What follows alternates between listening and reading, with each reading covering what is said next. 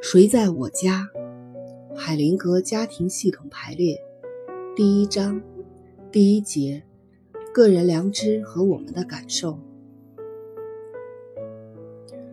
在我们面对的各种各样的关系中，我们多种最基本的需求共同存在，相互作用着。归属的需求，那和连结有关；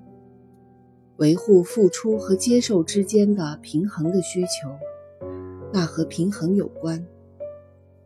保障社会稳定和把握未来的需求，那和秩序有关。无情的动力和本能的反应，让人们感受到这三种需求。人们要屈从他们的压力，适应他们的挑战，顺从他们的要求，受他们的强迫和控制。不管我们愿不愿意，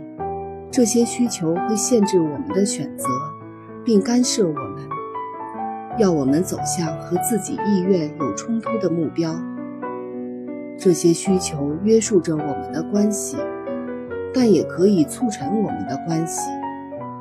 因为它们不仅能反映出人类和他人亲密联系中最基本的需求，也能够促成这些联系。当我们满足这些需求，并在相互之间取得平衡的时候，我们的关系就会成功；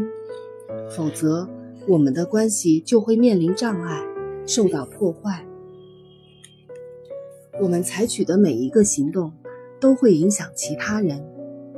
我们也会因此而感到愧疚不安或心安理得。就像不断的辨别黑暗与光明的眼睛一样，也有一个类似的器官，在不断的分辨着某些事情到底是在帮助还是在妨碍着我们的关系。当我们的行为危及或损害我们的关系时，我们会感到愧疚不安；当我们的行为有益于我们的关系时，我们会从内疚中解脱，或者说感到问心无愧。我们体验到的愧疚不安和问心无愧，